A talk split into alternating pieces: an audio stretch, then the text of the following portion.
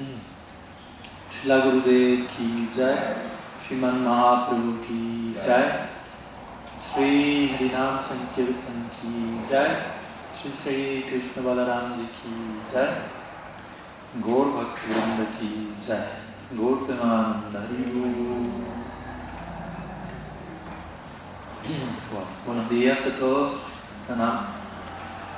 presentes, conectados.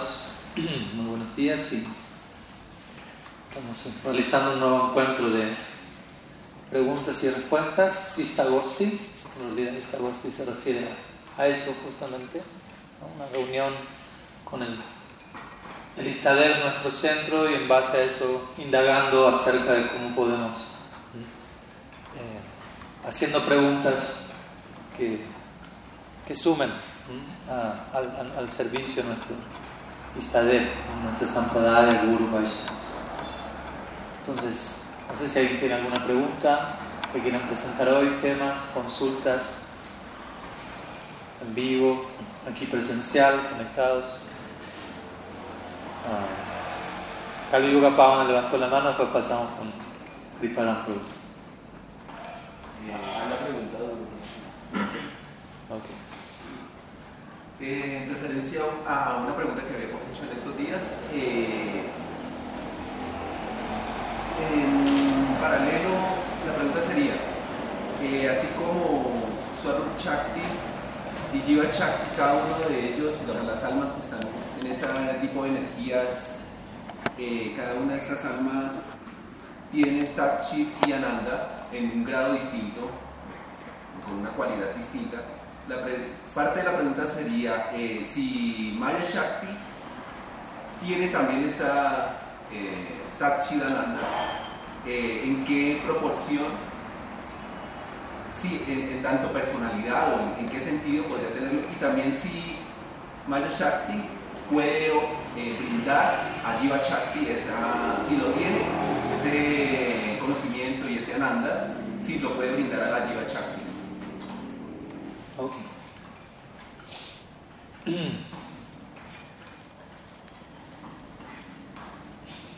Pues como se menciona en la pregunta, existen tres Shaktis centrales de Bhagavan, escritos a lo largo de, las escrituras. Maya Shakti, Jiva Shakti, Sarup Shakti o Bahiranga Shakti, Tatasta Shakti, Antaranga Shakti, diferentes nombres. Y generalmente se les proporciona esta eh, definición triple en, términos de Sachit Ananda. Ahora, estrictamente hablando, a la hora de referirnos a cada uno de estos tres Shaktis, nos vamos a expresar en términos diferentes. No es que las tres Shaktis poseen Sachit Ananda o la misma forma de Ananda, etc. Vamos a, a describir eso un poco.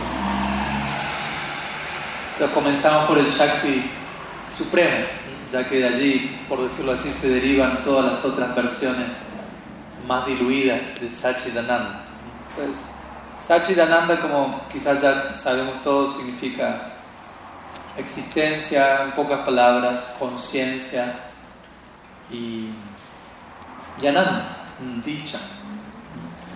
Entonces, ¿será que estos tres componentes existen en los tres Shaktis? ¿De qué manera? Etcétera. Con la idea de diferenciar la presencia del Sachidananda en el Swarup Shakti en relación al Jiva Shakti incluso, aunque a veces se, se, dice que allá Swarup Shakti posee Sachidananda, pero el término estrictamente correcto es Sandini, Sambit y Ladini.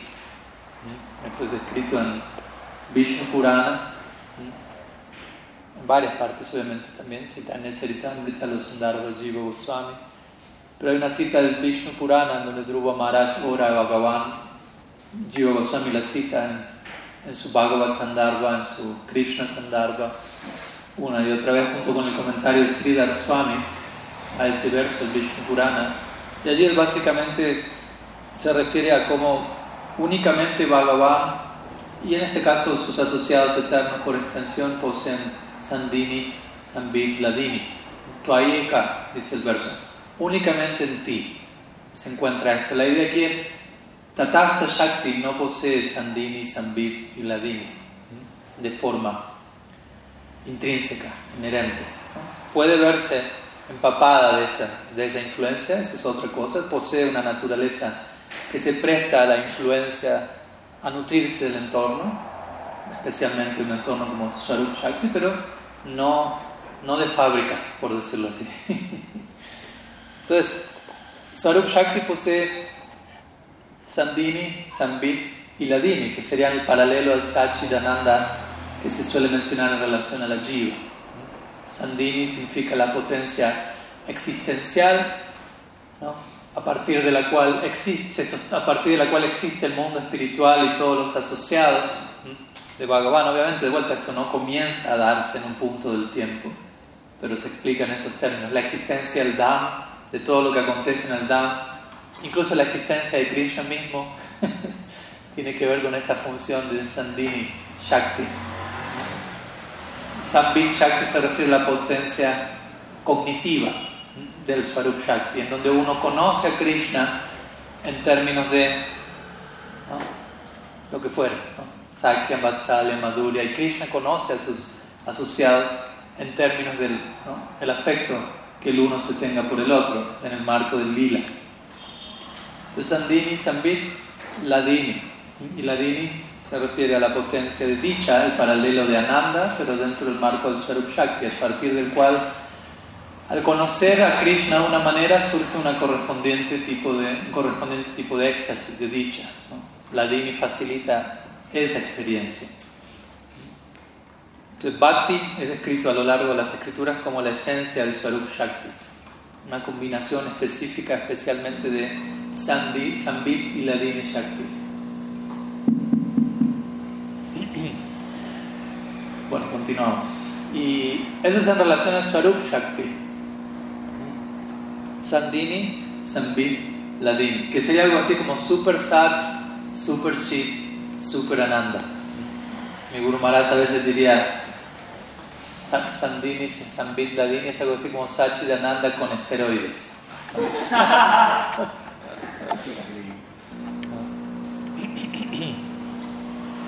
Ahora luego vamos al concepto de Sachi Ananda en relación a la Jiva. Y es importante aquí aclarar también, antes de pasar a la pregunta en sí, que tiene que ver más con Maya Shakti, pero necesitamos hablar de, las otras variantes antes de llegar allí. A la hora de relación a la Jiva, escuchamos esta idea de Sachidananda.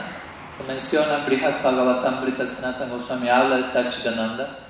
Pero luego él también, al hablar de eso, comienza a describir a qué se refiere eso.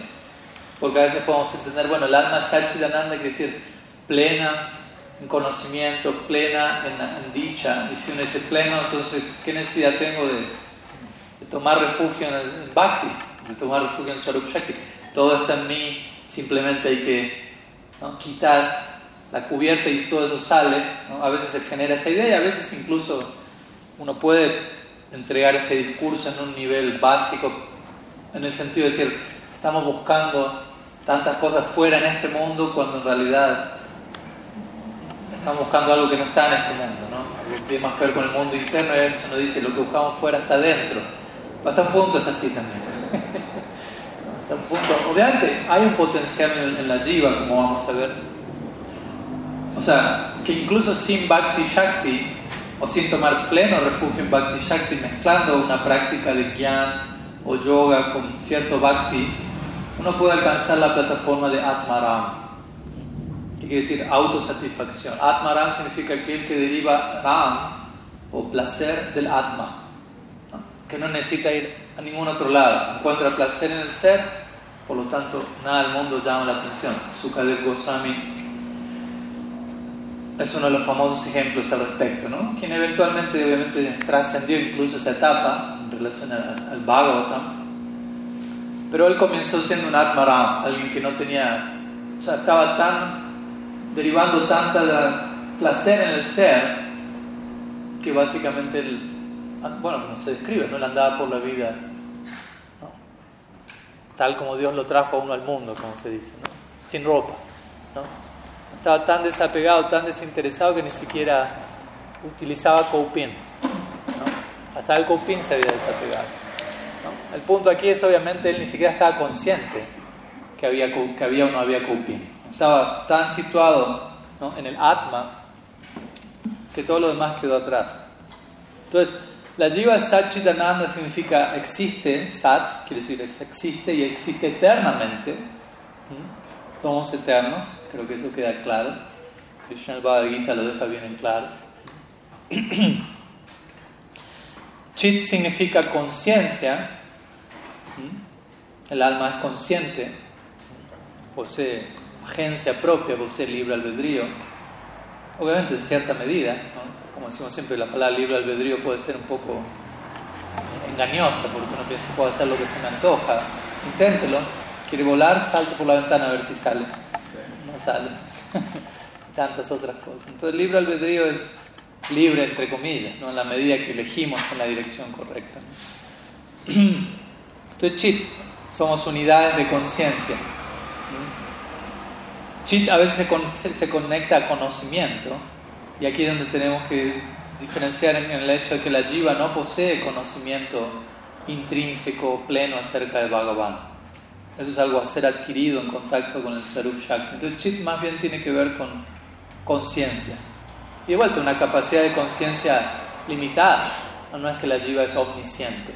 A veces hay personas que interpretan Satchitananda como pleno de conocimiento, que es uno es omnisciente y y esta es una característica de Bhagavan, básicamente. Si la Jiva Goswami, si la Rupa Goswami, perdón, en, su Bhaktira Samrita Sindhu, él describe 64 cualidades de Sri Krishna y él menciona como solo ciertas de esas cualidades pueden ser alcanzadas por la Jiva, no todas. Otras por grandes personalidades como Mahadev y otras por Krishna, ni siquiera Narayana las posee, las últimas cuatro. Y el punto es que en ellas se menciona la omnisciencia como una cualidad que no pertenece al alma, básicamente. Y luego Ananda, ¿no? Ananda. El, alma posee Ananda. O sea, la pregunta de vuelta es, ¿qué Ananda? Entonces Jiva Goswami describe eh, en, su Paramatma que más bien el Ananda que posee la Jiva de forma inherente tiene más que ver con una ausencia del sufrimiento más que un sentido positivo, abrumante de bienaventuranza inherente.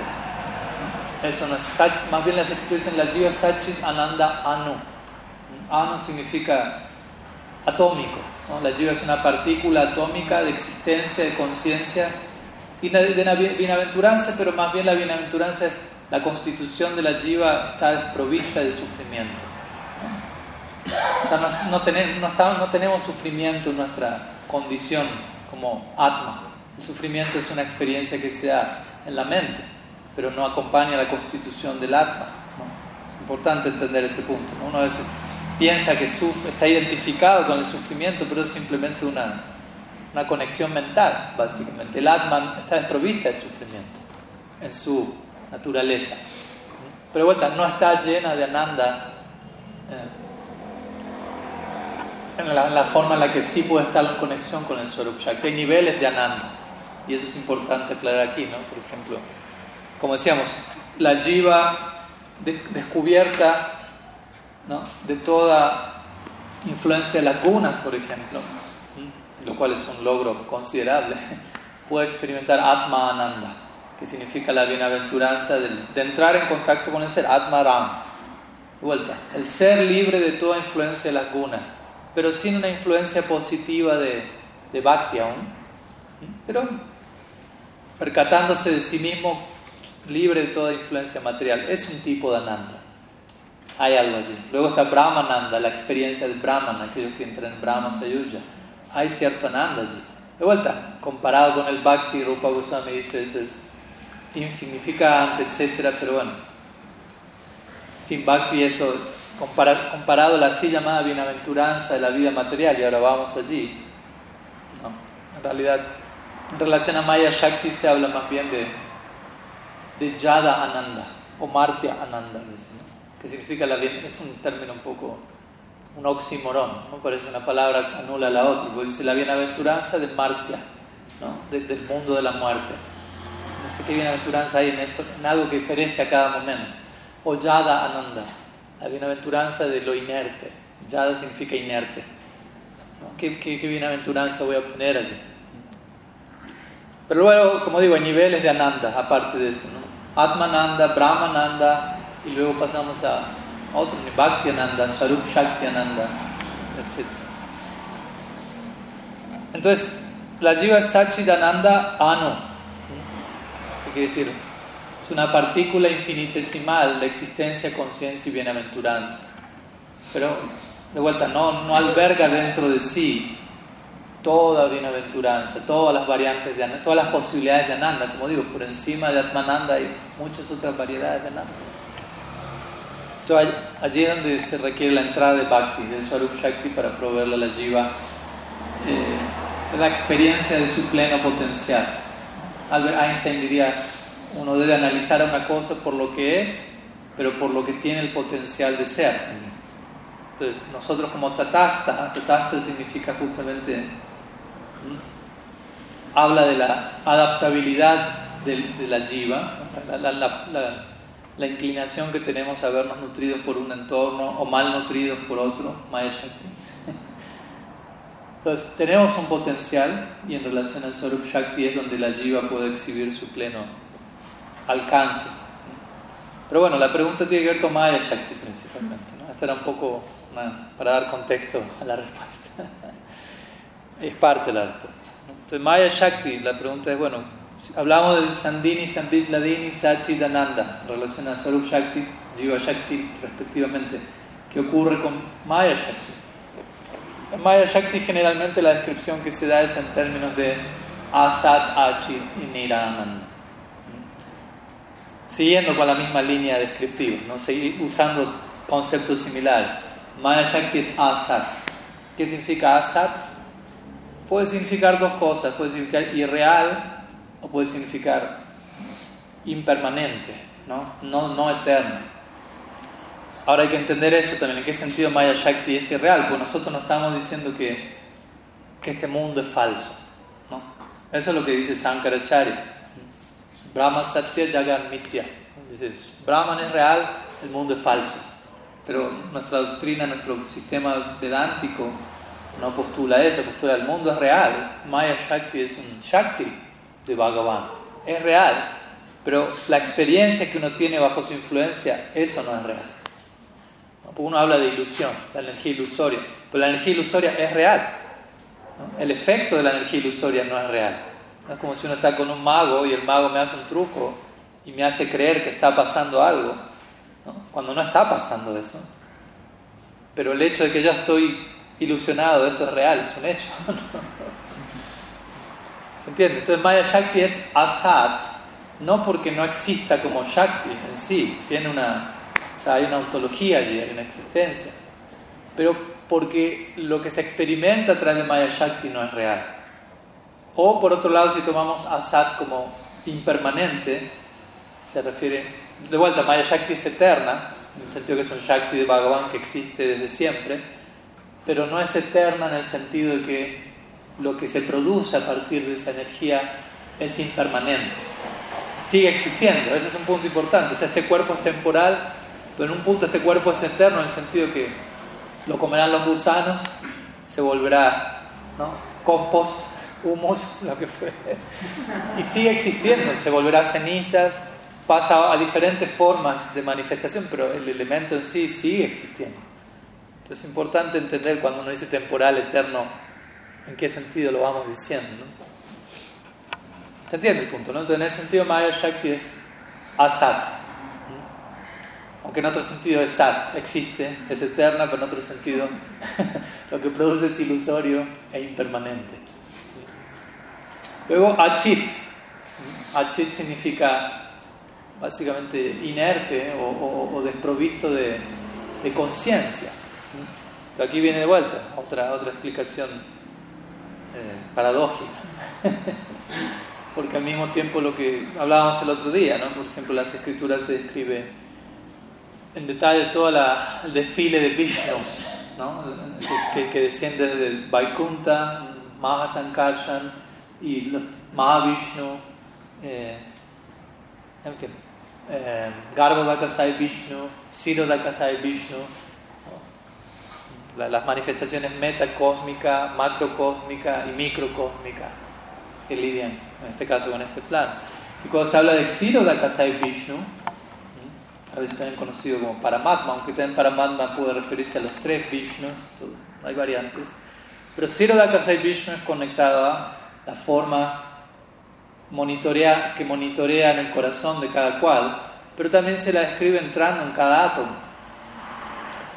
Entonces, si yo digo, bueno, hay una, hay una embajada del Ser Supremo en cada átomo, hasta un punto puedo decir eso es inerte. Incluso en, campos científicos hoy en día, ellos estudian los átomos y encuentran, hay frecuencia, hay vibración, claro, ellos no van a decir quizá está para Matma ni nada, pero, pero todavía están tratando de ver qué hacen con el átomo y, van a seguir en ese, en ese viaje, sin duda alguna. Hasta que algún día se encuentren con Ciro de Akasai no mediante la metodología empírica que adoptan ellos, si uno no llega a decir Akasai Vishnu, entonces llega nomás a niveles más grandes de desconcierto. Pero bueno, es una manera indirecta de corroborar, se requiere otra metodología para abordar nuestra investigación. Pero el punto es, la materia es inerte, en, un sentido es inerte, se presenta inerte, pero en un sentido más profundo hay una embajada del Ser Supremo en cada átomo. Entonces, como decíamos el otro día, si la más diría, muchas personas piensan, eh, ¿cómo era la idea? La compartimos el otro día en la caminata.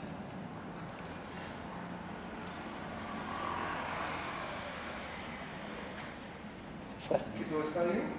¿Todo tiene conciencia? Cerca de, sí, era para ese lado, no me recuerdo la idea central, se me fue. Krishna es el recuerdo y es el olvido. Pero básicamente él decía, ah, él diría, algunos dudan de la existencia del espíritu, nosotros dudamos de la existencia de la materia.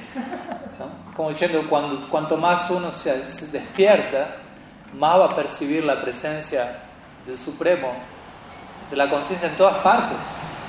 En esta forma, en vez de ver un átomo, va a haber una embajada de Ciro Dakasai Vishnu allí. Lo cual no significa que hay una jiva individual allí. Entonces, en ese sentido, se dice Maya Shakti es achit, ¿no? la materia es eh, inerte. Uno dice, bueno, esto es inerte, no hay una, una, una jivatma aquí, una entidad viviente. Hay una, una, manifestación de Paramatma en cada átomo, eso es otra cosa, pero en relación a una entidad viviente con individualidad y conciencia propia, no. Entonces, en ese sentido es achit. ¿Se entiende? Y uno enfatiza ese lado en la etapa actual porque de vuelta uno tiende a proyectar a la materia inerte su propia vida, ¿no? en el marco del apego material, como hablábamos ayer. Yo digo, ah, mi auto. Al yo proyectar mi sentido del ser con la palabra mi a ese montón de plástico, metal y chatarra, eso parece tener toda una vida y una perspectiva de, de Sachidananda, en, en, donde en verdad está, lo que está pasando es que mi propio Sachidananda se quedó invertido en esa dirección y yo toto a la Asat Achit y Nirananda de Sachidananda porque yo me proyecté ahí mediante el apego. Entonces, en ese lugar muchas veces enfatizamos la materia es, asa, es inerte, no hay nada allí, pero en un sentido más fino vemos que hay algo allí, hay alguien allí. ¿Se entiende la idea? Perdón si los estoy desconcertando un poco, por la idea es como acostumbrarnos a pensar en estos términos de más de una forma, ¿no? y no en blanco y negro. Y por último, Nirananda, se dice. ¿no? En este caso no se puede poner la A al principio como Asat, Achit, porque ya la palabra empieza con Ananda, entonces se recurre a Nir, ¿no? Nirananda. Entonces Nirananda significa básicamente Maya Shakti no, no, no posee dentro de sí misma una, una, un tipo de Ananda, más bien presenta una, apariencia de Ananda, una versión distorsionada de Ananda. A veces Bhaktivinoda Thakur y otros acharyas han tratado en su, ¿no? en, su, en, su, presentación de la conciencia de Krishna, sobre todo en una época proyectada al occidente y proyectada a la India anglicana, predominada por la presencia de Occidente. ¿no? En esa época India era era la, se decía que Calcuta era la corona, la joya del imperio británico. y, a Inglaterra en esa época era el país predominante en el mundo. Entonces, Occidente estaba en India.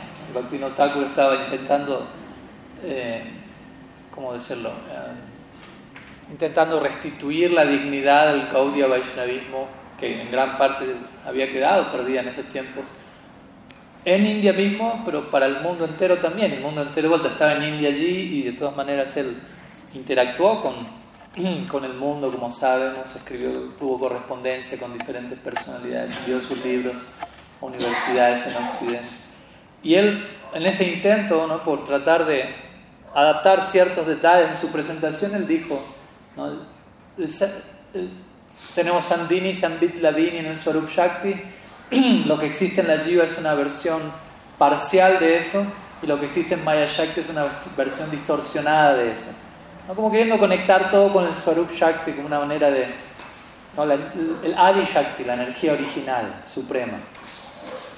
Pero a veces en el tiempo eso queda malinterpretado como diciendo, ok, entonces tenemos Sandini, Sambit, Ladini en la Jiva, parcial, pero en realidad técnicamente hablando no es Sandini, Sambit, Ladini, pero es una manera de decir, hay una semejanza entre la Jiva y Swarup Shakti en el sentido de ambos son energía. es más similar Swarup Shakti en relación a Jiva Shakti que nosotros en relación a Maya Shakti. Mayor afinidad y por ende nuestro, nuestra existencia eterna y máximo potencial reside en el refugio del Swarup Shakti, no en Maya Shakti. Aunque lo intentemos y lo seguimos intentando, vemos que la, ecuación no termina de, de dar éxito. Entonces eso nos tiene que llamar la atención, decir, bueno, ¿Será que hay otro medio ambiente, otro entorno en el cual vamos a poder ser todo lo que podemos ser? Sí. Krishna dice en el Gita, Mahatmanas tumam partam daivim prakriti. Allí habla de los devotos, de sus devotos con el término Mahatma. Él usa únicamente el término Mahatma para referirse a sus devotos en el Bhagavad Gita. Mahatma significa gran alma, lo cual obviamente no significa que aumentó de tamaño físicamente, pero sí que el potencial de la jiva se expande. ¿De qué manera? Daivim Prakriti Masrita, tomando refugio en Daivi Prakriti, la naturaleza divina, lo cual es otra forma de decir Bhakti Shakti, Swarup Shakti. Debajo del refugio de Swarup Shakti, nuestra Atma se vuelve Mahatma, gran alma. Bajo el refugio de Maya Shakti, nuestra Atma se vuelve Duratma, que significa alma contraída en lugar de expandida. O Duratma, alma dura, si podemos, si queremos conectarlo a nuestro lenguaje. Entonces, en, Maya Shakti el, Ananda que aparece es simplemente una apariencia de Ananda. Y es aparente, porque obviamente salimos corriendo detrás de eso continuamente. Parece que hay algo allí. Pero simplemente esa es la experiencia. Parece que sí, pero siempre se termina escurriendo entre nuestras manos. Cuando pensamos que lo hemos logrado, inmediatamente eso desaparece. Porque no te diría, si algo al comienzo es placentero, pero al instante siguiente es doloroso, tampoco podemos llamarlo placentero al comienzo. Yo no puedo decir, fui feliz en los 10 segundos iniciales y después empecé a padecer las consecuencias.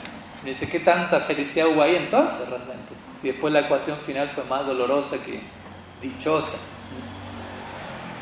Entonces, Maya Shakti por sí misma no, posee un, sentido positivo de, Ananda, básicamente. Pero, obviamente, también Maya Shakti es descrita como un Shakti, como una especie de abstracción energética, pero también las escrituras la describen como una personalidad. Porque, como dijimos el otro día, todo el principio de Shakti está personificado en la cultura védica, nosotros mismos, sin ir más lejos. Somos un Shakti de Bhagavan, Tatasta Shakti, individualizado. En este caso, Maya Shakti se habla de una personalidad regente, a veces escrita en términos de Durga, Kali, etc. Diferentes formas de intentar hablar de eso. Y el Bhagavatam describe cómo Maya Shakti se encuentra, ¿cómo decirlo? Uh, apenada, como dicen aquí, qué pena. avergonzada del servicio que tiene que prestarle a Bhagavan. Está prestando servicio a Bhagavan, pero ella sabe que ese servicio no es el servicio, ¿cómo decirlo?, que más le satisface, pero al mismo tiempo es necesario. Alguien tiene que hacerlo. Y a través de su servicio se, se la describe en el Bhatan como ofreciendo sus respetos a Bhagavan a una distancia. En el sentido de que Bhagavan nunca entra en contacto directo con Maya Shakti. De hecho, como dijimos, incluso en su forma como Mahavishnu, que no ni Bhagavan mismo directamente, ni siquiera para activar el proceso cósmico, él no entra en contacto directo con Maya. Se escribe que él lanza una mirada y con eso se activa un nuevo ciclo creacional. La idea es no entra no, no, toca a Maya Shakti en ninguna de sus formas. Entonces Maya Shakti a veces ha sido comparada como una sirvienta, Bhagavan como el rey y Swarup Shakti como la reina o las reinas del rey.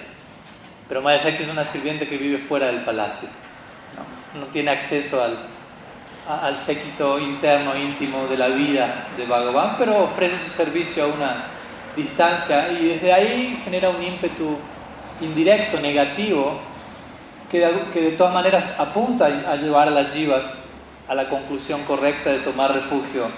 Porque vuelta, Maya Shakti está al servicio de Bhagavan, no es, que, no es una idea quizás como la idea que se puede tener, no sé, en una doctrina como el cristianismo, en donde se habla del Dios y...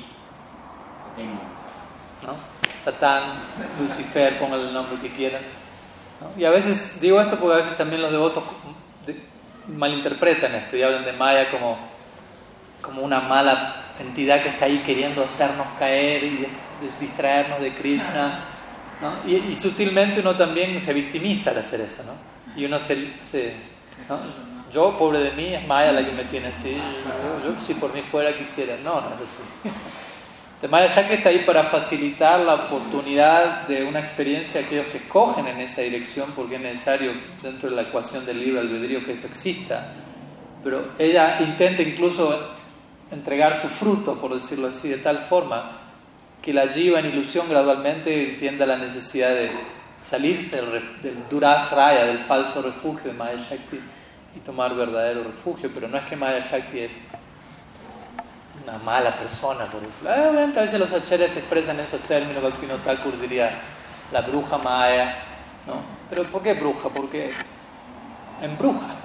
¿no? Un brujo es alguien que me hechiza y esa es la, la capacidad de Maya Shakti, ¿no? la energía ilusoria. Pero no deja de ser un Shakti de Bhagavan que está sirviendo a Bhagavan y lo está sirviendo muy bien, no cumple su servicio a la perfección. Entonces, de hecho, el Bhagavatam dice eso: Mayam Varnaya to Nusya Ishwarasya Namodata Sradaya Nityan eh, Mayayatma Namohyati. Es un verso muy importante el Bhagavatam. Dice: Mayam Varnaya to Nusya Ishwarasya. Si uno, a la hora, si uno se encarga de, de describir a Maya Shakti, de entender su su mecanismo, cómo opera este Shakti, cómo, cómo es un Shakti al servicio de Bhagavan, en la medida que uno comprende la identidad real de Maya Shakti, uno trasciende Maya Shakti, dice el Bhagavad. Entonces es importante hablar de Maya Shakti para entenderla en el marco correcto y de esa manera poderla trascender. Vishwanath Chakravarti Thakur comenta en un punto, para el alma condicionada, escuchar acerca de Maya Shakti y de la interacción de las funciones de Bhagavan en relación con este mundo es igual de beneficioso que para un alma liberada escuchar hablar del Rasa Lila. Como diciendo, uno hasta un punto puede estar todo el día escuchando acerca del Rasa Lila porque uno todavía no está tan embebido de esa realidad, no está más embebido de la realidad material. Entonces el Bhagavatam dice, ok, escuche de la realidad material, pero Vishnu de por medio, ¿no? Todo presentado en el marco de Bhagavan y Shaktis al servicio de Bhagavan. Empieza a entender el mundo, a ver el mundo de manera teocéntrica, no, no egocéntrica. ¿no? Entienda la materia, explore el mundo ¿no? psíquico, físico y entienda cómo Vishnu Bhagavan está presente. Eso va a ser igual de beneficioso en esa etapa de condicionamiento que alguien liberado a escuchar la otra narrativa. Entonces es importante hablar de Maya Shakti, para no estar en Maya Shakti. es interesante. Entonces, algunas ideas al respecto, espero que, que sirva. Me extendí un poco con la respuesta, pero bueno, suele ocurrir. Ya Gurudev levantó la mano, casi hemos preparado. Preparan la levantó antes, pero ya volvemos. Eh, en alguna charla con la Tripurari Maharaj, se estableció que el señor Balaram no actúa directamente en Madhurya Rasa, porque sería considerado que raza basa o que se confunden todas las razas y cada uno pierde su identidad y su servicio en una raza determinada. Mi pregunta es, entonces, ¿por qué, por ejemplo, el señor Shiva, quien es claramente Purusha, también desea participar de la danza raza y se vuelve una gopi? ¿O por qué, por ejemplo, Narada Muni, quien también está establecido en un raza con, con Bhagavan, también se baña en un lago sagrado y se vuelve y Gopi para entrar en la danza raza? ¿Qué, qué les hace a ellos verterse hacia la danza raza y cómo entender eso eh, en el marco de que no sea raza base? Mm. Pues por un lado entonces tenemos la idea de Balaram. También es importante entender la posición ontológica de cada una de estas personalidades. Pues no estamos cada uno de estos casos son distintos, pertenecen a diferentes categorías. Es un tema complejo, sobre todo hablar del señor Shiva, pero de la ontología de Mahadev, pero vamos a tratar de decir algo. Eh, por un lado, Baladev. ¿Quién es Baladev? ¿Quién es Balaram? Balaram pertenece a la categoría Vishnu Tattva, obviamente, conocido, concebido como un Prakash. No me quiero poner demasiado técnico, va a tocar un poco, pero puede estar de regular eso. la Rupa Goswami habla en detalle esto en su Lagu Bhagavatamrita. Lagu Bhagavatamrita es una obra de, de la Rupa Goswami en donde él describe en detalle todas las diferentes categorías y variantes de Prakash, avatar, ¿no? encarnaciones, descensos divinos de diferentes tipos, lila avatar, guna avatar, chakrabesha avatar, um, mambantar avatar, yuga avatar, diferentes tipos de prakash, diferentes tipos de expansiones de Bhagavan. Bastante técnico, pero se encarga de desglosar y categorizar todo eso interesantemente. Digo para mayor estudio, mayor detalle al respecto. Y y bueno, Balaram es considerado la primera expansión de Sri Krishna en, el mundo espiritual, en Golok en este caso. ¿no? Luego está el paralelo en, en, Vaikunta, con lo que es Narayana y Sankarshan.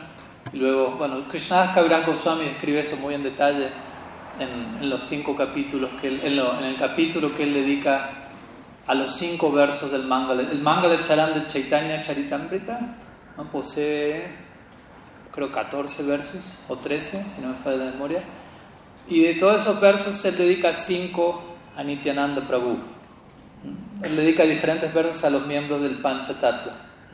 Mahaprabhu, Nityananda. Y al que más versos le dedica es a Nityananda Prabhu, interesantemente. 5. Un tercio de todo el manga de Charan. Y luego le explica esos versos en los capítulos subsiguientes.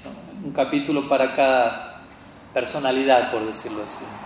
Entonces él en el capítulo que describe, esto es en el Adilila, los primeros capítulos del Adilila, en el capítulo en el que él describe la posición ontológica de Nityananda Prabhu,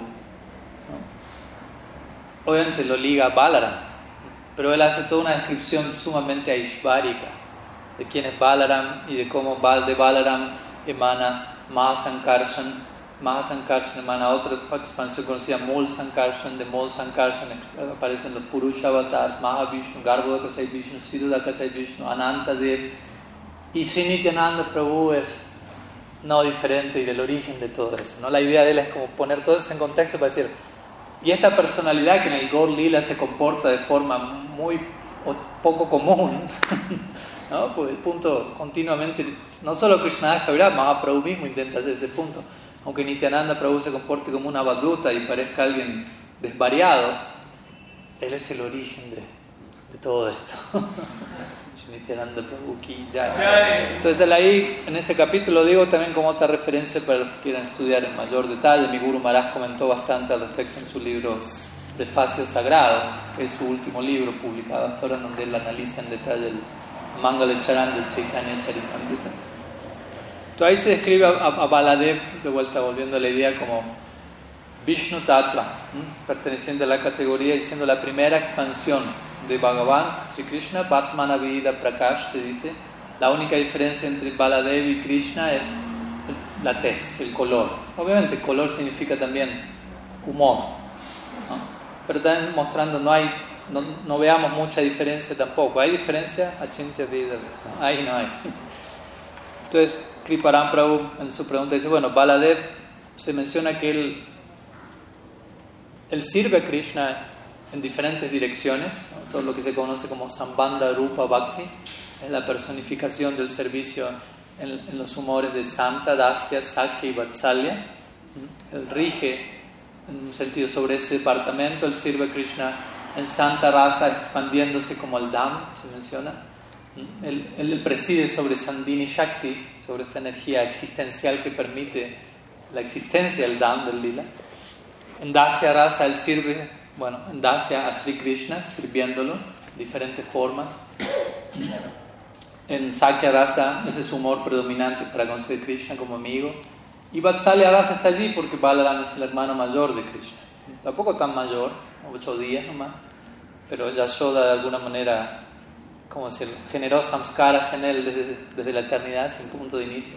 Con esta idea de tú eres el hermano mayor, tienes que cuidar a Krishna, tienes que protegerlo, ¿no? Pero, de vuelta, ocho, ocho días mayor uno no es ¿no? Muy, mucho más grande, pero esa es la idea que Yashoda le, le impregnó a Balaram en su, en su ADN trascendental, en, la dinámica, en la dinámica del día. ¿no? Cuida a Krishna cuando sea en el bosque, asegúrate de esto. ¿no? Balaram es el Mariat Guru de Krishna. Mariat Guru significa el Guru que se asegura que el, que el otro se porte bien. Mariat significa rectitud. Interesantemente en el Gorlila los roles se invierten. Y Mahaprabhu tiene que andar cuidando a Nityananda Prabhu y asegurarle a todos sus asociados de, quién es él y recordarle. No piensen mal de él, Nityananda aparece desnudo, gritando, lo que fuere, y Mahaprabhu tiene que continuamente. Entonces, vemos hay diferentes humores en cada liria. Entonces, el punto es que en relación a Madhurya Rasa, Balaram no, no participa directamente porque eso sería considerado, se conoce como rasa abasa, o una mezcla inapropiada de de raza, de velocidades divinas. De vuelta, Bala no, solo no participa en un sentido directo de él tener un vínculo romántico con Krishna, eso sí creo que queda claro que no, no encaja, pero él ni siquiera participa estando presente cuando Krishna está uniéndose románticamente considerado las gopis, porque de vuelta la presencia en el, en el marco del lila hay que entender cómo funciona el lila, hay, hay códigos, hay leyes, aunque hay espontaneidad y todo, hay ciertos códigos que no han de ser violados. Entonces, si el hermano mayor aparece en escena, la pareja se inhibe, por decirlo así. Balaram participa en Madhurya Rasa en el sentido indirectamente, al facilitar la oportunidad para Krishna unirse con las gopis y él hacer la vista gorda. ¿Se dice así aquí también? Cuando Krishna dice en un punto del, mediodía, todos los mediodías eternos de su jornada, oh, ¿no? escuché que ha llegado un astrólogo al pueblo ¿no? y voy a conocerlo, y quiero ir a conocerlo para preguntarle que me lea las manos y me, cuente cuál va a ser mi futuro, etc. Pero bueno, no puedo ir con todos ustedes, le dice a los gopas. ¿no? En ese momento Krishna está con sus amigos en el bosque. Estamos en el... Uh, Urbana Lila, un Lila de media mañana, donde Krishna va con sus amigos, y luego entramos en Madhyan Lila, Lila al mediodía, de 10.48 3.36, ahí es donde en un punto Krishna desaparece, siempre hay una excusa nueva todos los días. Vino un astrólogo, llegó alguien, tengo que ir a explorar esta nueva sección del bosque que me contaron para luego llevar a las vacas allí. Pero no podemos ir todos, ¿no? Así que voy a ir con un grupo de amigos nomás. Y siempre los Priyanarma Saka son los que se suman a esa aventura, porque son los que tienen esa sensibilidad y están al tanto de la vida romántica de Krishna.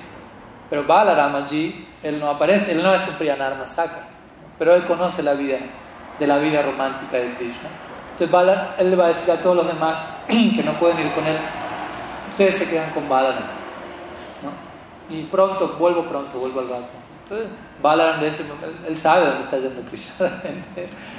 y él tiene la capacidad de, como si lo entretener al resto de los copas de una manera tal en donde ellos no sienten, ¿qué pasó? ¿Dónde está Krishna? No vuelve. Entonces, de esa manera, Balaram está sirviendo a Krishna en Madhurya Rasa, indirectamente. Luego hay otro punto que es relación a lo que se puede considerar como el Shakti de Balaram, una expansión, Ananda Manjari, otro tema. pero no me quiero desviar para ese lado. Entonces, hasta ahí, primera parte, perdón que aclaro todo esto, pero toca. Entonces, la pregunta de Kriparam es sobre esa base, dice, bueno, y ahora, ¿cómo entender? Ok, se entiende que Balaram no participa directamente por en Madhurya Rasa, eso crearía como un choque de, ¿no?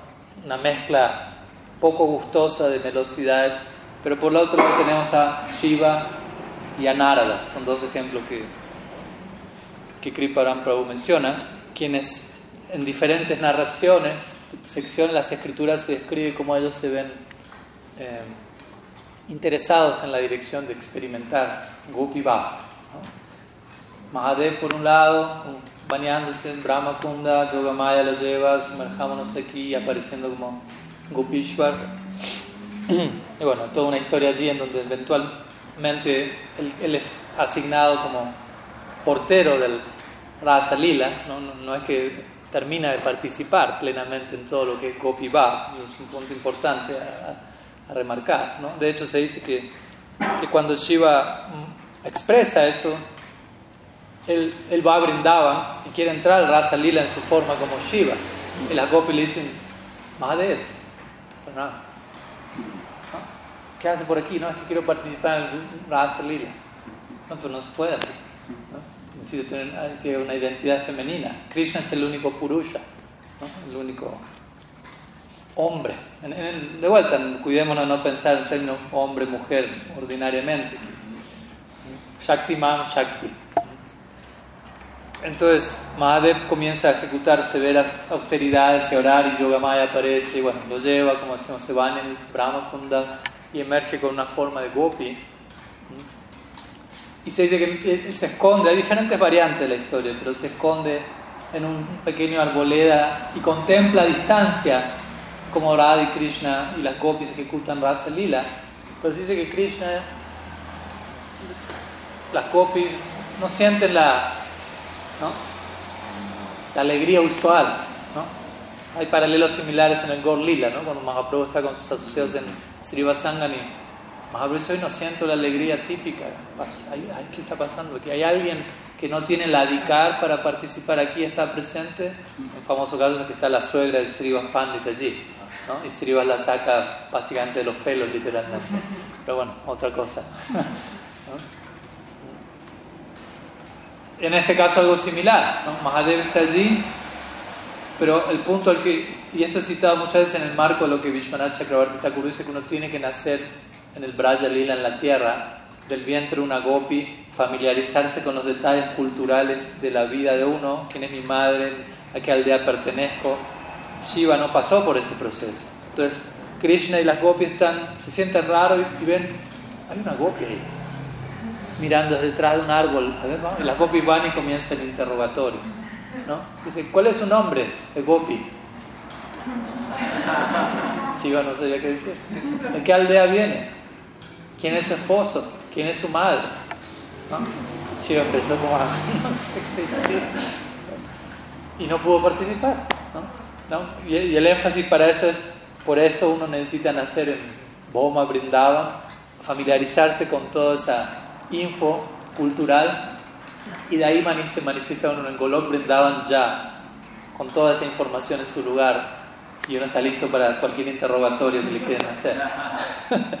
Pero bueno, después hay final feliz y Mahadev se le asigna, como vemos, la, la, posición de ser guardián del Dham, básicamente protector del Rasa Lila y no permitir que, que cualquiera entre allí. ¿no? De allí está el famoso mantra que se recomienda recitar antes, cuando uno visita Brindavan o en la aspiración a acceder a Brindavan, Brindavan, Avani, Pate, Jai, Soma, Sumamol, Sanaka, Sanandana, Sanatan, Naradidya, Gopishwar, Praja, Vilasi, Yugangri, Padme, Prem Prayacha, Nirupadi, Namo Namaste. Uno le ora a Gopishwar Mahadev, está la forma de, de Mahadev como Gopi, para que uno lo vuelva Nirupadi. Hablamos ayer de los Upadis. ¿Upadi se acuerdan? Designación. Pues yo escuché que a veces voto dicen Nirupati, por empezar, no, es Nirupadi. Y, y a veces identifica Nirupadi como a un Vaishnava que pasa desapercibido, algo así, ¿no? Pero en realidad tiene que, claro, quizás pase desapercibido por estar libre de designaciones, pero Nirupadi significa literalmente Upadi, Nira, como Nirananda, Nirupadi, sin Upadis, libre de designación material. Y el verso dice Prem Prayacha, Nirupadi. Prem Prayacha dice, concédeme Prem, concédeme esa designación, mediante la cual Nirupadi, me vuelvo libre de toda otra designación. Ahora el punto es quién es Mahadev. Ahí entramos en tierra, aguas complejas.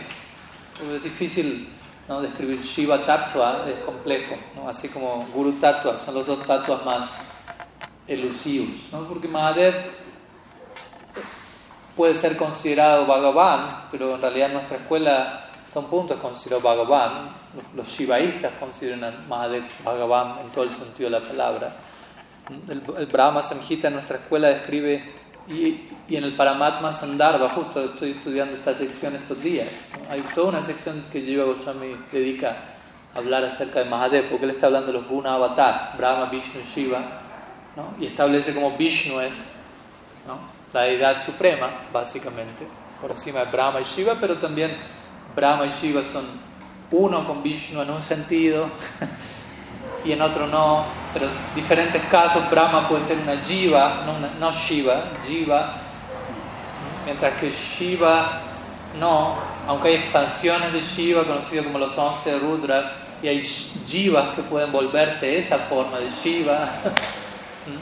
Eh, y el Brahma Sanjita compara a Shiva en relación a la leche y al yogur, como una transformación de Vishnu, en donde Bhagavan, en esa forma, entra en contacto directo con las gunas. En el caso de Shiva, él rige sobre Tamaguna. Entra en contacto directo, como dijimos hace un rato, Vishnu no entra en contacto directo con las gunas, ni siquiera con Sattva, aunque Vishnu preside por sobre Sattva, él no entra en contacto directo. Pero, de vuelta, es un ejemplo, ¿no? el del yogur, porque también Jiva Goswami dice, oh, la leche se transforma en yogur, pero ya no queda leche queda yogur. Mientras que si Shiva es una transformación de Vishnu, no quiere decir que Vishnu desapareció. las analogías todas tienen sus limitaciones también. Entonces, en un sentido, Shiva puede ser es considerado un tatua propio, por eso no habla de Shiva tatua más que Vishnu tatua, así como cuando le preguntaron a Silasya Maharaj, ¿el guru es Vishnu tatua o Jiva tatua? Porque por un lado el guru es un, alma individual, Total, las escrituras dicen Sakshak Hari Vena Samastra Todas las escrituras declaran que el guru no es diferente a Hari. Entonces, ¿es Hari? ¿Es Vishnu Tattva o es Vishnu Tattva? Eh, Jiva Tattva, un alma, un devoto. ¿Vishnu Tattva o Jiva Tattva? Y si la demás dijo, el guru es Guru Tattva. no es ni una cosa ni la Es una Jiva, pero al mismo tiempo Hari está representado en esa figura de una manera particular, por lo tanto tenemos que hablar de otro tatua, de otra categoría separada. Con Shiva acontece algo así, porque uno puede decir, bueno, Shiva puede ser ligado a Bhagavan como una transformación de Vishnu, como acabo de explicar, al mismo tiempo el Bhagavatam dice Vaishnavanam Yatasambhu, es el más excelso de los devotos de Bhagavan, entonces uno empieza a decir, bueno, pero entonces es Bhagavan, pero es un devoto de Bhagavan, entonces la perspectiva Gaudiya, porque digo, de vuelta, distintas escuelas de pensamiento que conciben a, Mahadev de diferentes maneras, el énfasis central para nosotros es Vaishnavanam Yata ¿no? Él es un Vaishnav, ¿no? De hecho, Mahadev siempre está meditando, absorto, ¿no? Dice, ¿meditando en quién? O sea, los que dicen Shiva es Bhagavan, el ser supremo, el Purusha último, pero ¿en quién está meditando entonces? Se dice que él está absorto en, en su Istadev quién es el Supremo. El Bhagavatam presenta esa idea eh, al final casi del décimo canto con la famosa historia de Brigu, no sé si la recuerdan. Brigu, ¿no? Brigu Muni, un gran sabio, donde se estaba cuestionando entre el Trimurti quién es el Supremo, Brahma, Vishnu Shiva. Entonces a Brigu le dieron el servicio de... sí, servicio intenso. Dijo, bueno, Tienes que ver la manera en la que, o sea, no sé qué, haz lo que tengas que hacer, pero arréglatela para corroborar quién es el Supremo. Brahma, Vishnu, Shiva. Había surgido esa duda en la asamblea de grandes personalidades. Entonces, Brigo es uno de los grandes munis, rishis, grandes sabios. Entonces, bueno, él va primero donde eh, donde Brahma. Brahma es su padre, Brigu es hijo de Brahma. Entonces Brahma, y aquí esto tiene que ver mucho con la idea de rayas, tamas y sattva también. Entonces Brahma lo ve, ¿no? Y Brigu llega, Brigu a la asamblea donde está Brahma, ¿no? Y Brahma lo, lo saluda a Brigu, a su hijo, pero Brigu lo pasa por alto, no lo saluda. Y dice que Brahma entra en ira, pero contiene su ira, ¿no? lo cual es un nivel de... Porque es su hijo. ¿no? Una manera bueno, no, no, me la voy a agarrar con mi hijo. Entonces Brigu toma nota de la reacción de Brahma. Es un servicio que le dieron, imagínense, está yendo a, a perturbar estas grandes personalidades en el marco de, de un experimento autorizado. Entonces allí se dirige donde Mahadev, Shiva, quien es su hermano en este sentido. ¿no? Mahadev nace del entrecejo de Brahma, etc.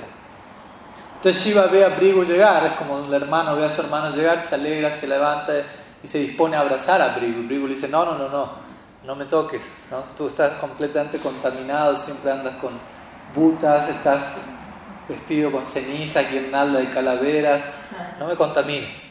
¿no? Algo así, así, lo insulta literalmente. ¿no? Eh, se dice en el primer caso, Brigu con Brahma, la falla del Brigu, ni siquiera Brigu abrió, la boca, fue algo más mental. En el caso de Shiva, vamos a ver, es verbal. Y como vamos a ver en Vishnu, es físico. Cada vez más grave la ofensa. Entonces, cuando Brigu le dice eso a Shiva, Shiva entra en ira. ¿no? Agarra el tridente y se dispone a, justiciar a Brigu. Pero en ese momento Parvati, como que apacigua a Shiva y le recuerda, a tu hermano, por favor, perdona. Entonces Shiva se calma, el brigo toma nota. Shiva reaccionó así. y finalmente el Baba Ikunta, donde está Vishnu, Lakshmi, etc.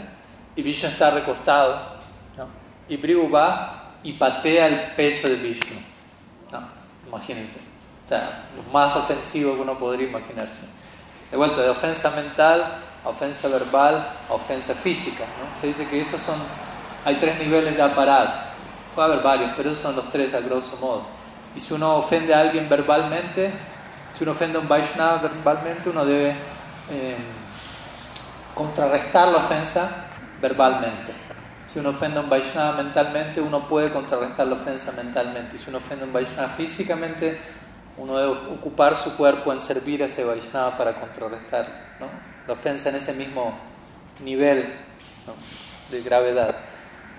Entonces, bueno, no, no, voy a narrar en detalle la respuesta de Vishnu, es muy bonita, es muy lindo poder estudiar esa sección y cómo Vishnu responde, pero básicamente Vishnu le dice, oh, gran Brigu, gran sabio, gran devoto, estoy tan bendecido con recibir tu visita y, y discúlpame que no tuve, no tuve la capacidad de recibirte apropiadamente y entiendo que me hayas pateado quizás por, por mi falla, así que agradezco haber podido ser liberado de mi falla al recibir tu castigo y entrar en contacto con el polvo de tus pies del otro y empieza a, comportarse naturalmente con esa humildad. ¿no? El brigo queda completamente anonadado con la respuesta de Vishnu, por empezar. Y él dice, y, el contacto con tus pies del otro están, ha bendecido mi pecho hasta tal punto que considero que, que, allí reside la diosa de la fortuna y por eso siempre en mi pecho va a acompañarme la presencia de Lakshmi en la forma de Srivatsa, ¿no? de este mechón de cabello que está conectado a este pasatiempo también. Y obviamente Brigu anotó y quedó claro quién, quién es el supremo de estos tres. Perdón si me estoy yendo a otras direcciones, pero es, es inevitable. Entonces, De vuelta, cuando hablamos de, Mahadev, volviendo a Shiva y, en relación a Madhurya Rasa, vemos que hasta un punto Mahadev participa en Madhurya Rasa. Hasta un punto Mahadev interactúa en esa dirección. Hasta un punto Mahadev es considerado Vishnu Tattva. Entonces tengo que entender eso. Y también la dinámica del Lila. ¿no? Baladev está establecido eternamente en el Krishna Lila como el hermano de Krishna, interactúa de una manera en particular. Pero Shiva no es una figura que ya venía en el Krishna Lila siendo alguien y se vuelve alguien más dentro del Krishna Lila, sino más bien Shiva es Shiva, Mahadev, y él anhela participar dentro del Krishna Lila de una forma en particular. ¿Me explico? Es una diferencia. Y Balaram ya tiene una identidad definida en el Krishna Lila desde siempre. Y esa identidad no concuerda con la otra identidad, que sería Madhurya Rasa, mientras que Mahadev no es que viene siendo alguien en el Krishna Lila y aparte quiere ser una. ¿no? Entonces, y lo mismo se aplica en un punto a Narada. ¿no? Narada. Generalmente, tanto Mahadev como Narada son conocidos como Mahadev y Narada, no, tanto como Narada, Gopi, etc. Estos lilas son una manera también de. Hay que entender cómo, cómo el Shastra también funciona, ¿no? Y es una manera de dar a entender la gloria y la supremacía de ese logro y cómo grandes personalidades anhelan obtener eso. Pero al mismo tiempo se sigue hablando de Nada Muni como Narad Muni, no es que a partir del, del día en que Narada se envolvió una gopi ya dejó de existir Narad Muni, se sigue hablando principalmente de Narad Muni. Aunque de vuelta no quita que, ellos pudieran haber alcanzado esa, experiencia. Pero, y de vuelta, lo mismo con Narad Muni. Narad Muni se dice que la anhela bueno, ese es un caso más complejo en un sentido, podemos decir, porque Narad Muni se menciona que la forma original de Narad Muni es Madhumanga, en Brindada. Se dice Narad Muni es una expansión de Madhumanga. Madhumanga es un, un Masaka, ¿no? un Vidusaka, más, pues, más precisamente. Es un Priyanar Masaka, aunque no es un Gopa, ¿no? Madhumanga es un Brahmana, como sabemos en, el despliegue ter terrenal del lila Yogamaya llega en un momento antes de que Krishna nazca con Madhumangal y él regala, entrega a Madhumangal en caridad a Nanda y Yashoda y a partir de ahí Madhumangal comienza a vivir en Nandishwar, en la casa de ellos como el, el sacerdote del hogar, ¿no? el pujari de la deidad de Nanda Maharaj. Y, bueno, toda una serie. Y, y Madhumangal principalmente es un vidusaka, que significa un, como un bufón, ¿no? como alguien que continuamente está haciendo bromas y, y, maximizando el hasya rasa, la experiencia de, de jocosidad, exacto. ¿no? Hay diferentes pasatiempos, en, sobre todo Govinda Lilamrita, Krishna Bhavanamrita y otros Lila Grantas, ahí se describen. Muy, muy, muy, muy gracioso, obviamente. ¿no? En el marco del rasa, siempre, hasya rasa es uno de los siete razas secundarios. Entonces dice que Narad Muni es una, una expansión de Madhumanga, interesantemente. Pero también se narra, por otro lado, que Narad Muni en una ocasión quiso experimentar. Narad Muni es una figura paradigmática muy particular, no, no es una jiva ordinaria, no en el Bhattan, Narad Muni narra sus vidas previas, pero al mismo tiempo los acharyas dicen él es un Nitya Siddha. Entonces, ¿no? uno dice, por un Nitya Siddha no puede tener vidas previas, ¿no? es eternamente liberado, pero al mismo tiempo él narra su vida como el hijo de una sirvienta, todo su proceso. Prahlad Maharaj está conectado a algo así también. Son nityas siddhas, pero que manifiestan cierto lila donde parece que son sadhanas siddhas para darnos a nosotros el ejemplo de. Porque el ejemplo de Narada Muni es muy ilustrativo, ¿no? Como él recibe sadhu sangha, ¿no? Se nutre de eso, es iniciado en ello, luego se ocupa en sadhana de manera muy intensa, tiene el darshan de Bhagavan una sola vez. Bhagavan le dice, esta vida ya no me vas a volver a ver, eso comienza a incrementar el anhelo, imagínense nada, lo cual hace que luego eventualmente parta y nazca como tal lo conocemos, Narad Muni. Pero vuelta, al mismo tiempo dice Narad Muni existe eternamente. Y es una figura paradigmática, en todos los lilas aparece Narad Ram Lila, Vaikunta, Krishna Lila, ¿no? cuando se requiere detonar algo, ¿no? Narad Muni viene a, batir el néctar, por decirlo así, a generar alguna situación que puede parecer caótica y problemática, pero siempre tiene el propósito de incrementar el, el raza en última instancia. ¿no? Entonces, de vuelta, son figuras paradigmáticas que por momentos parecen exhibir una afinidad por un lado, por otro lado. Y estamos hablando de figuras constituidas no, no Tatasta Shakti, ¿no? Entonces, porque también uno puede decir, bueno, Ramananda Roy, ¿no? por dar un ejemplo. Ramananda Roy se dicen muchas cosas también. Algunas opiniones dicen el Lalita Saki, Visaka Saki, otros lo conectan con Arjuna, otros lo conectan con Subal, otros lo conectan con Arjuniya Gopi, una Gopi se llama Arjuniya, y uno dice, y Ramananda Roy. Entonces, ¿será que es todo eso? ¿Será que no lo es? Cómo puede ser más de una persona, pero bueno, al mismo tiempo nosotros tenemos, en nuestro caso, la proyección a ser alguien en el Gaur Lila, alguien en el Krishna Lila, siendo Tatasta Jiva, decir, de entidades compuestas de Swarup Shakti, lo cual presenta otro, otro potencial, ¿no? otro nivel de posibilidad. Entonces yo consideraría que principalmente que estas lilas en donde se narra Mahadev, Narada, queriendo saborear eh, Gopi y siendo bendecidos con esa experiencia, es más una manera en la que se trata de establecer la supremacía de ese logro, porque de vuelta no es que escuchamos a partir de allí, solo se quedaron siendo gopis porque es lo supremo y quedó atrás lo otro, sino es como una manera de decir, ellos vivieron esa experiencia, es el, máximo alcance de la Sampradaya, pero permanecen siendo quienes son al mismo tiempo. Como digo, en comparación a Balaram, estamos hablando de Vishnu Tattva, Naramuni no es Vishnu Tattva, Shiva no es Vishnu Tattva, es Jiva Tattva.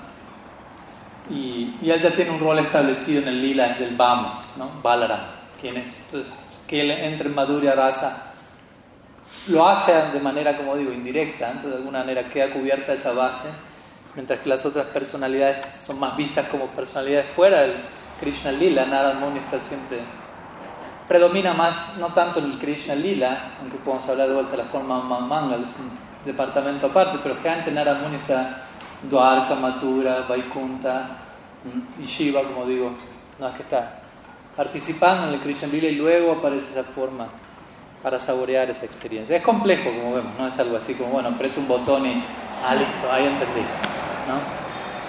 Pero sí es importante pensar todas esas cosas y tratar de entender que existe esta, esta idea de, de raza, basa, Rupa Goswami presenta eso, no es que mezclamos cualquier cosa, cualquier persona en cualquier lugar y tiene que ser extático o gustoso, ¿no? No, puede ser inapropiado y hay que aprender a entender cada una de estas cosas. No sé si respondí algo al pronto, pero bueno. ¿Jai Gurudev tenía una pregunta? Sí, Maharaj.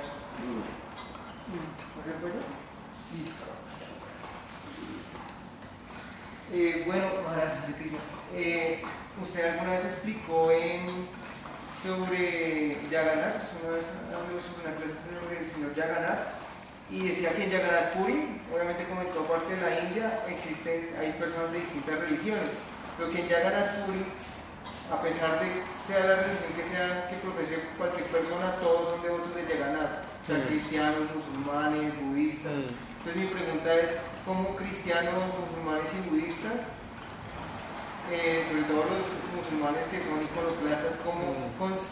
¿Cómo su consideración dentro de esas religiones como al Señor Jagannath dentro de su mm. proceso? Ok. O sea, no, no, sé si literalmente lo dije así, todos son devotos de Jagannath, pero sí sé que dije, pude haber dicho algo cercano a eso, como en el sentido de que más allá de la de que diferentes personas distintas tradiciones adoran a Jagannath con distinta concepción. No estoy seguro si habré dicho absolutamente todos los, ¿no? las, diferentes vertientes que haya presentes en Jagannath están adorando a Jagannath de una forma u otra. Y sinceramente tampoco es que hice un estudio detallado personal de qué manera cada una de esas personas lo hace, pero sobre todo generalmente cuando menciono eso lo menciono en el marco de,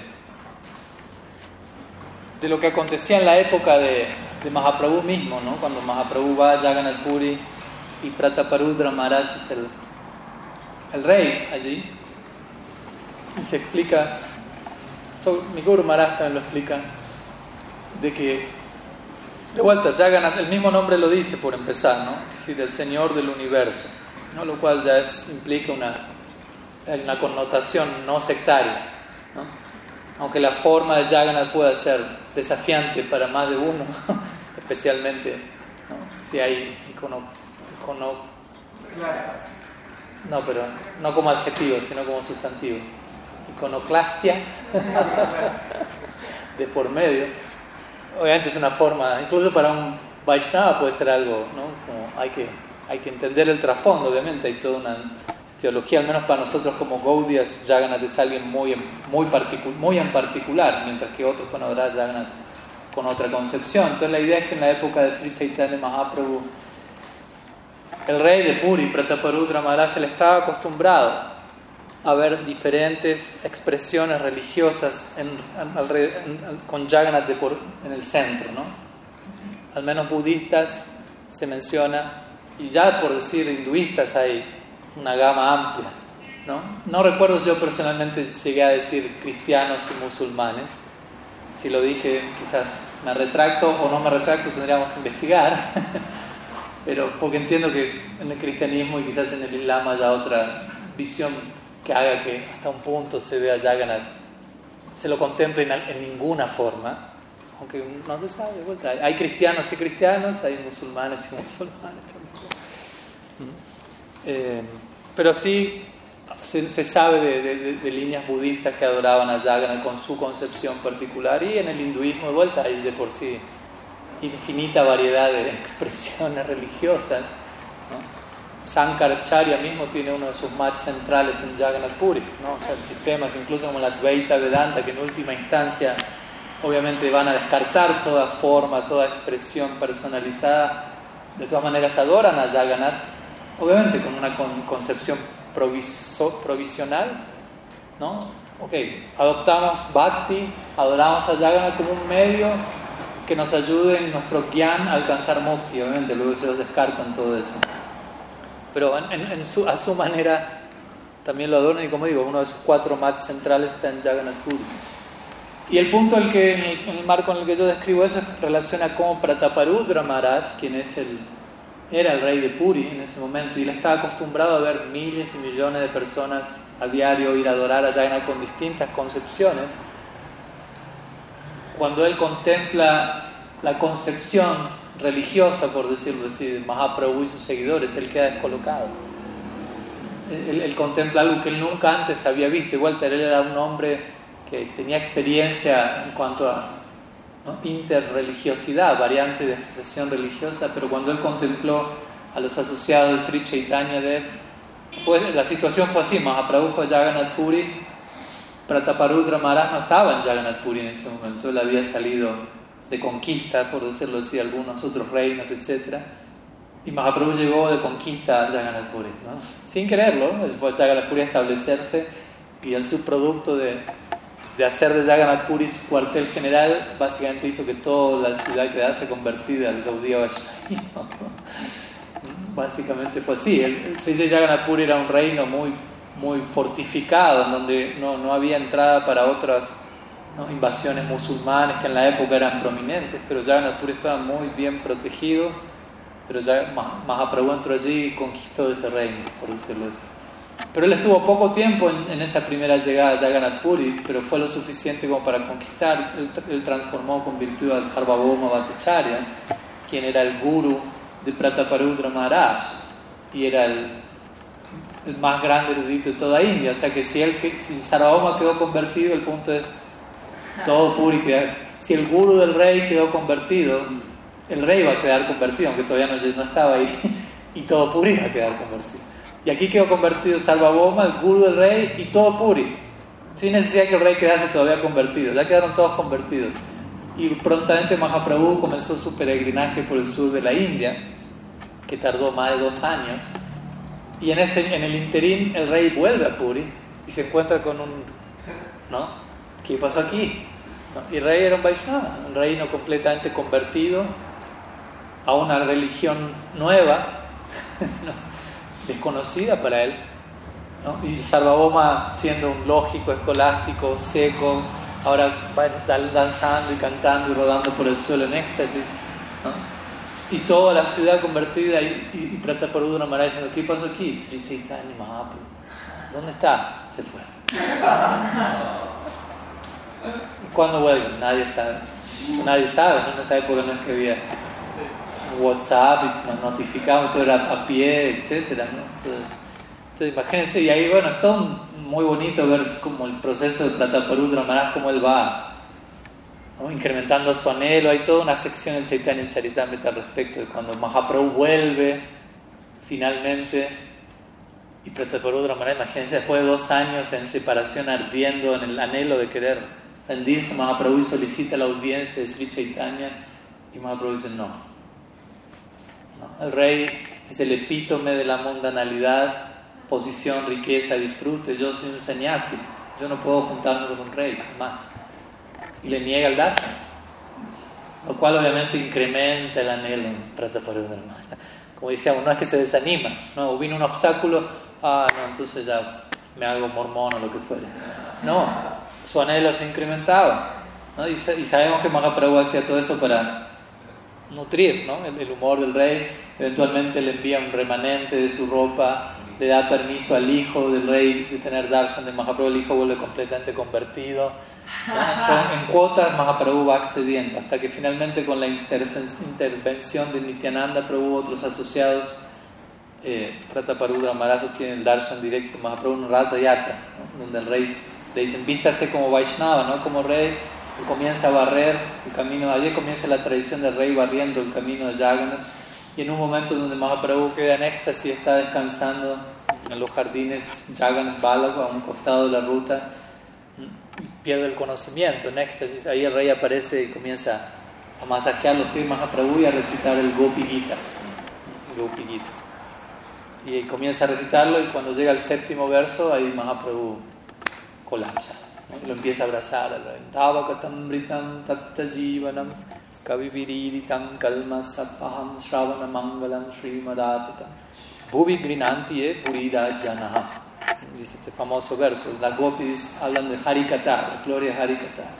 Ya está muriendo en separación de Krishna, ¿no? Recordemos, el Gopi Gita es Krishna desaparece, el Rasa Lila, las gopis empiezan a buscar a Krishna, se, se dan cuenta que Krishna está con alguien, hay dos pares de huellas, bueno, estamos resumiendo.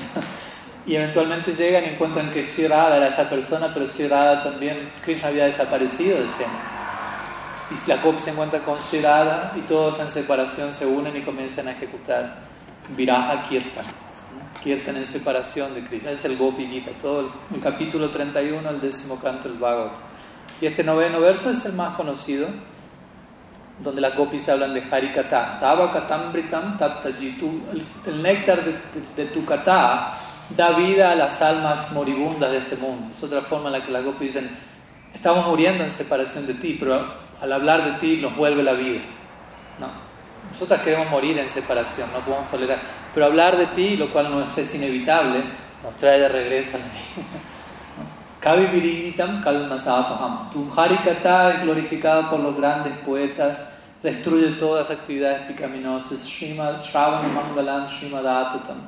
Supremamente auspicioso de oír, está lleno de potencia espiritual y Bhuvi Grinanti de Puridajana. Por lo tanto, aquellos que se encargan de distribuir Harikata son las personas que están ocupadas en la más grande labor de caridad. Ese es el significado directo. Vishwanath Chakravarti Thakur da un significado indirecto que tiene el significado opuesto. las gopis empiezan a decir, tu harikata es veneno, nos está matando, etc. ¿No? Estáticamente, pero bueno, es otro. Eso está en el ciclo de estudio del Gopi Gita, así que pueden dirigirse ahí. ¿Eh? Mm. No, ya vino ese, ya pasó ese. Gopi Gita lo hicimos hace años ya. El que viene es el Brahmar Gita. Ah, Entonces, Parikshit, eh, Prataparudra Maharaj recita este verso y Mahaprabhu cobra sentido y comienza a, empieza a abrazar a, a, Parikshit, a, a Prataparudra Maharaj, ¿no? diciendo Buridha, Buridha, porque este verso dice Buridha refiere a las más caritativos. Y Mahaprabhu le dice a Prataparudra, tú eres esa persona hacia mí, me estás hablando acerca de Krishna. Empieza a abrazarlo sin estar consciente que él es el rey de Puri. ¿No? Pero ese fue esa fue la idea. ¿no? Entonces, y, a lo que voy con todo esto es que Prataparudra Maharaj estaba acostumbrado, previo a este abrazo con Mahaprabhu, previo a este encuentro, a, ver todo un desfile de concepciones religiosas en Jagannath Puri, pero nunca había visto algo así. Entonces, en una ocasión se describe que él estaba en la terraza del palacio y, y se acerca el grupo de Sankirtan ¿no? Nityananda Prabhu y no Mahaprabhu, pero asociado de Mahaprabhu en Sankirtan. Y, y Prataparudra Maharaj está en la terraza junto con Sarvabhoma Bhattacharya, su guru, y junto con Gopinath Acharya, que era el cuñado de Sarvabhoma. Entonces él, él está viendo eso, y él de vuelta está familiarizado con distintas formas de adoración, pero él nunca había visto algo así. Entonces él pregunta. ¿qué es eso? Le pregunta a Sarvabhoma, ¿qué es eso? ¿Qué tipo de práctica es esa? ¿Qué adoración es esa? Y Gopinath toma la palabra, que es también un gran devoto. Mahaprabhu dice, Chaitanyer Shristi Eiprem Sankirtan. Dice, Chaitanyer Shristi. Shristi significa creación. Chaitanya es de, Sri Chaitanya. Esta es la creación de Sri Chaitanya. Y se conoce como Prem Sankirtan. No solo Sankirtan, Harinam Sankirtan, Prem Sankirtan. Sankirtan es sadhana, Sankirtan es sadhya. Práctica y meta. Cuando llegamos a la meta, seguimos ocupados en Sankirtan, pero con Prem. Ellos llaman Prem Sankirtan. Entonces, desde ahí se menciona, ¿no? O sea, hay diferentes variantes de oración en Jagannath Puri, pero este tipo de oración era desconocida para el rey Prem Sankirtan. Obviamente él terminó uniéndose a, sus filas, ¿no? Y esa tradición sigue hasta el día de la fecha. El rey de Jagannath Puri continúa siendo Vaishnav, que desciende de la tradición de Prataparudra Maharaj, etc. Pero de vuelta, en relación a cómo, qué tanto hoy en día específicamente las diferentes, no sé qué, qué tan, si, si el Islam y el cristianismo que tan presente esté hoy en día en Jagannath Puri, eso ya requeriría un, estudio académico, así que derivamos eso a Kali Yuga Pavana, ahí tenemos a alguien profesional en el área, nos va a ayudar con cierta investigación al respecto, dentro de lo que se pueda. Sri Jagannath Baladev Subhadra y Ki Bueno. Una última pregunta si hay. Quizá la respondemos un poco más brevemente para no extendernos tanto. ¿Hay alguna online? Bueno, vamos con una y si quedan otras, igual estaremos haciendo algún que otro encuentro próximamente. Eh, Buganes sí pregunta. Pranam, buenos días, Maharaj.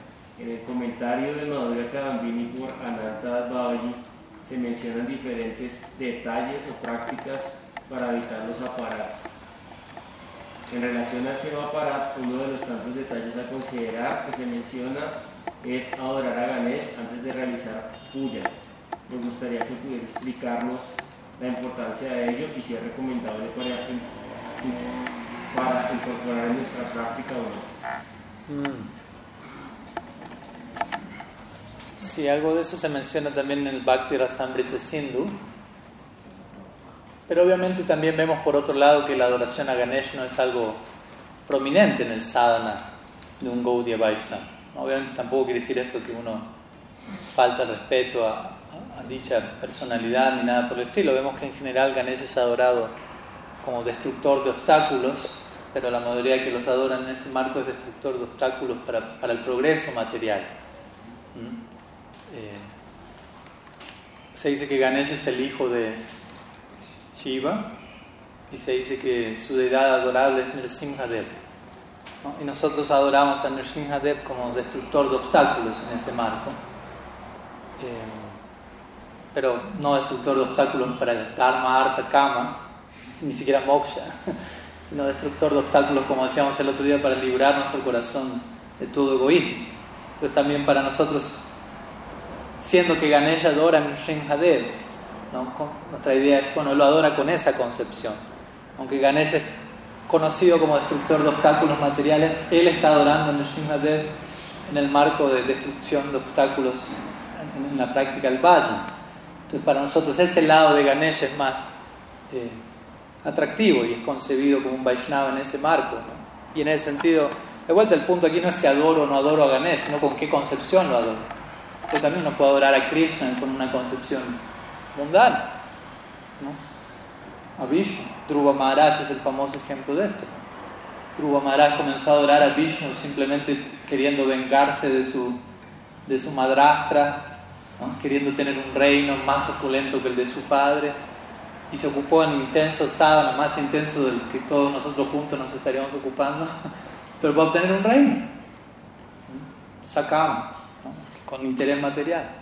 Obviamente, después él tuvo el darshan de Bhagavan y él cayó en cuenta de, su error, por decirlo así. Él dijo, todo esto que estaba buscando, gran palacio, etcétera, era como un, un, pedazo de vidrio roto por el suelo, que estaba queriendo en comparación a las joyas de tu darshan. Y obviamente allí Dhruva Maharaj se vuelve quien es. El punto que Bhagavan, mismo le asigna un planeta personal y todo, pero bueno. Todo el punto es ese, ¿no? Se menciona No, Prabhupada en una ocasión también hay una historia de un discípulo le preguntó si podía adorar a Ganesh. Y él le dijo, sí, lo puedes adorar si es que le vas a donar al templo 10 mil dólares por mes. Como diciendo, ¿no? los que adoran a Ganesh lo adoran con un interés material. Ok, y él entendió, bueno, hay discípulos que todavía tienen interés material.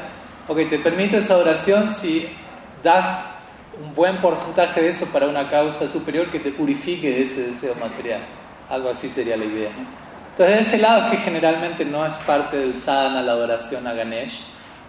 De vuelta, no es que es contraproducente adorarlo o, tenerlo como una figura, una, es como un cuadro de Ganesh y uno es un hereje.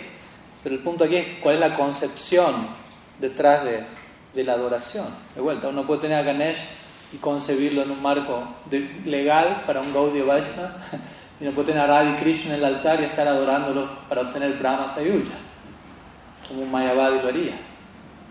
Me explico, por fuera aparece, no, fui a un templo de Saibaba y estaban adorando a Radhi Krishna. Sí, pero ¿con qué concepción? Y después, no, no, fui a, un ashram y tenían a Ganesh. Ok, ¿con qué concepción? Hay que ir más allá de, de la forma externa. Pero en términos generales no es algo que se enfaticen y se recomienden por nuestros paramparas, nuestros acharyas. Hay que tener a Ganesh, hay que hacerlo, hay que adorarlo antes. Pero bueno, la concepción es a Ganesh, si se lo adora correctamente, es una adoración preliminar a Archana para uno liberarse de todo obstáculo. Pero para nosotros ese tipo de meditación va ligada más directamente al Guru, Gauranga, Mahaprabhu, Nityananda, Nrsimhadev Existe toda una serie de entidades que personifican ese principio de liberar obstáculos. Pero si por X razón alguien también puede tener ciertos samskaras, ¿no? sea que nació en India o lo que fuere, con vidas pasadas para con Ganesh, bueno, existe esa forma de, de concebir ¿no? el abordaje hacia él en un marco eh, que no sea sakama, sino nishkama, tratando de trascender el deseo material. Shri गणेश की जय। श्री भगवान की जय। श्री गुरुदेव की जय। श्रीमन महाप्रभु की जय। श्री हरिनाम संकीर्तन की जय। श्री श्री कृष्ण बलराम जी की जय। गौर भक्त वृंद की जय। गौर प्रमानंद।